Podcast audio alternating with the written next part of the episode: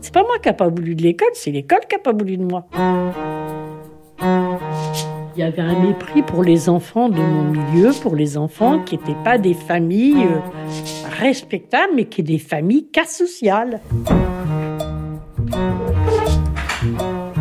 Je ne sais pas expliquer qu'est-ce qui fait qu'il y a quelque chose dans ma tête qui a toujours été. Euh, je suis une revancharde, hein, je crois. Vous étiez nombreux comme ça à être issus de la grande pauvreté dans les écoles que vous fréquentiez bah Oui, enfin, nombreux, on n'était pas majoritaire, mais on était plusieurs. Et on avait le même traitement. Hein. C'est d'une violence extrême, hein, ce qu'on fait vivre. Donc, tu apprends à mentir. Moi, pour moi, l'école, ça a été l'apprentissage du mensonge. C'est à l'école que j'ai appris à mentir, parce que j'ai compris très vite que pour tenir, je devais m'inventer quelque chose. Je ne pouvais pas dire qui j'étais et ce que je vivais. Donc, on s'invente des histoires. Je me rappelle une de mes premières visites médicales. Le médecin me demande euh, Qu'est-ce que tu as mangé ce midi? Et tout de suite, j'ai inventé, euh, j'ai dû dire deux ou trois euh, plats de résistance et trois desserts. Évidemment, c'est gros comme une maison, mais un enfant, il sait pas mentir, il apprend à mentir. Donc j'ai commencé mes armes comme ça. Là, je me suis fait foutre de moi et je me suis dit, oula. Donc quand on raconte des choses qui sont pas vraies, il faut quand même qu'on réfléchisse à ce qu'on dit pour que ça soit crédible. Donc j'ai appris ça. Et on vit dans des mondes comme ça un peu imaginaires. Hein.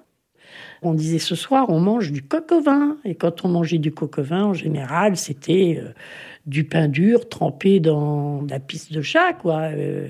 mais nous, on appelait ça le coq au vin. Donc, euh, entre nous, on savait. Mais les autres, ils pensaient qu'on mangeait du coq au vin. C'était. et, là où c'est dramatique, c'est quand on ne peut plus sortir de ça, quoi. C'est triste, mais à la base, c'est une arme de défense. Il faut qu'on ait des rencontres qui nous permettent de sortir de cette étape-là pour se construire. Et c'est en ça, pour moi, que ma rencontre avec le mouvement a été formidable. Père Joseph Rezinski, fondateur d'AT des Garmondes, 1973. Ne voulez pas de vous, ne voulez pas de vos parents, ne voulez pas de vos arrière-grands-parents. Votre histoire est l'histoire de ceux dont on a eu peur et dont on a toujours peur. Euh, respecter mon histoire, ne plus avoir de honte et tout ça. On vous traite de menteur, on vous traite de voleur, on vous traite de feignant. Sortir de la honte à la fierté de mon histoire, de mon milieu, etc. J'ai la jeunesse de la jeunesse qui est debout et qui a quelque chose à dire au monde. Vous n'êtes pas n'importe quelle jeunesse. Mais si on n'a pas ces rencontres-là, c'est excessivement dur. Hein.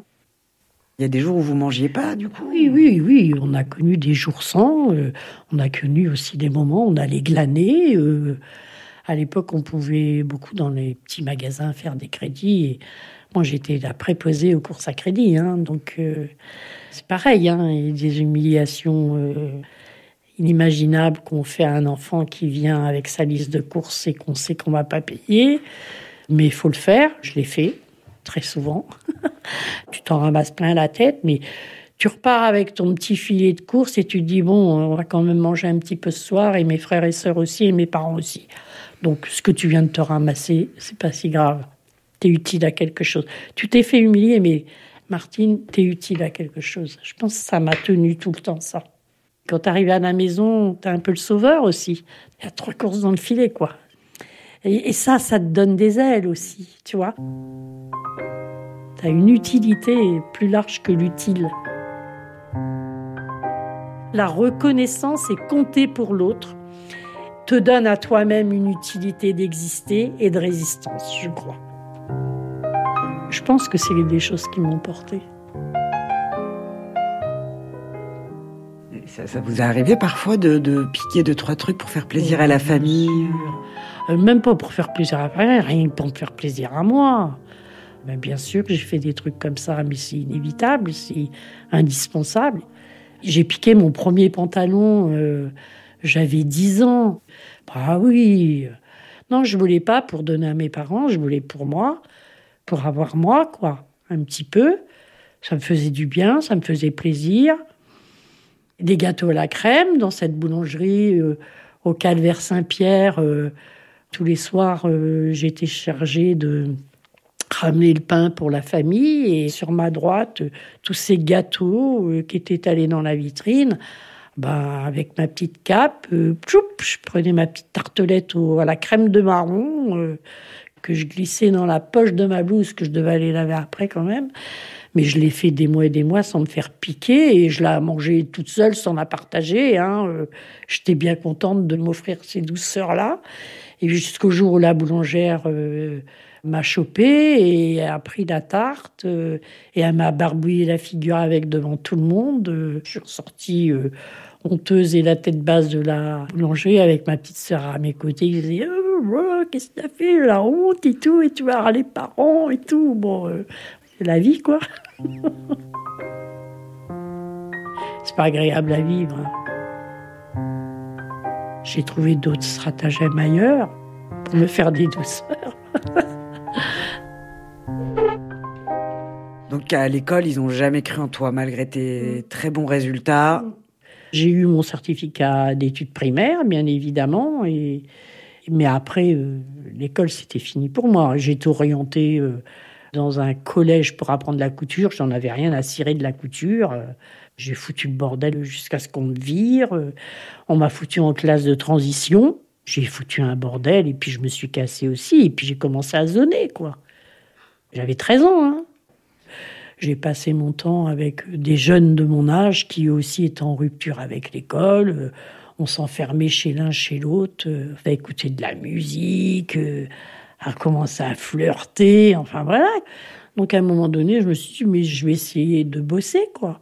Et là, on a fait une demande de dérogation pour que je puisse travailler à l'usine, à la biscuiterie Jeannette. J'avais 14 ans, hein. À 14 ans? Ah oui, oui, oui. Et j'ai eu cette dérogation.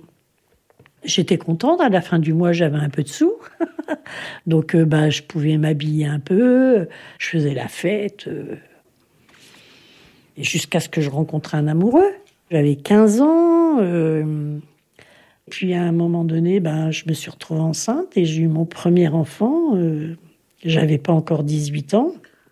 Mais c'était pas un accident. C'était tout sauf un accident. On s'aimait comme des fous et voilà, c'était normal. Lui, il travaillait, et ben, j'allais devenir euh, son épouse, on aurait notre bébé, et puis on va avoir un logement, et puis, et puis on va y arriver, quoi. On va bâtir quelque chose, mais les choses se sont pas passées comme ça. Qu'est-ce qui s'est passé Ah, eh ben, euh, il était d'une famille algérienne. Et je pense qu'à cette époque-là, sa famille n'était pas disposée du tout à ce qu'un des enfants se marie à une Française. Donc euh, il y a eu des oppositions de la part de la famille. Lui, il m'en a rien dit. Il a fait comme si, euh, oui, on allait se marier et tout, mais le jour du mariage, il n'est pas venu. On devait aller à la mairie ensemble et il n'est pas venu. Il n'est pas venu, il n'y a pas eu de mariage. Donc là aussi, ça a été assez violent. On s'est foutu de ma gueule, euh, évidemment, hein, euh, des voisins, etc. Bon, mais À ce moment-là, tu habitais à la cité Transit. ouais, c'est ça. J'habitais là. Et vous aviez déjà eu votre enfant tous ensemble? Oui, oui, mon fils était né. Donc je suis restée euh, chez mes parents au moins deux ans avec euh, Joe. Et puis après, j'ai pris un appartement dans la cité, dans l'immeuble d'à côté, en fait.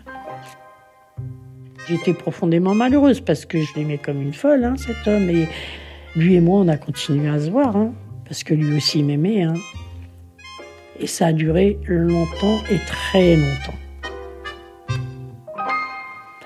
Beaucoup plus que ce que personne ne peut imaginer.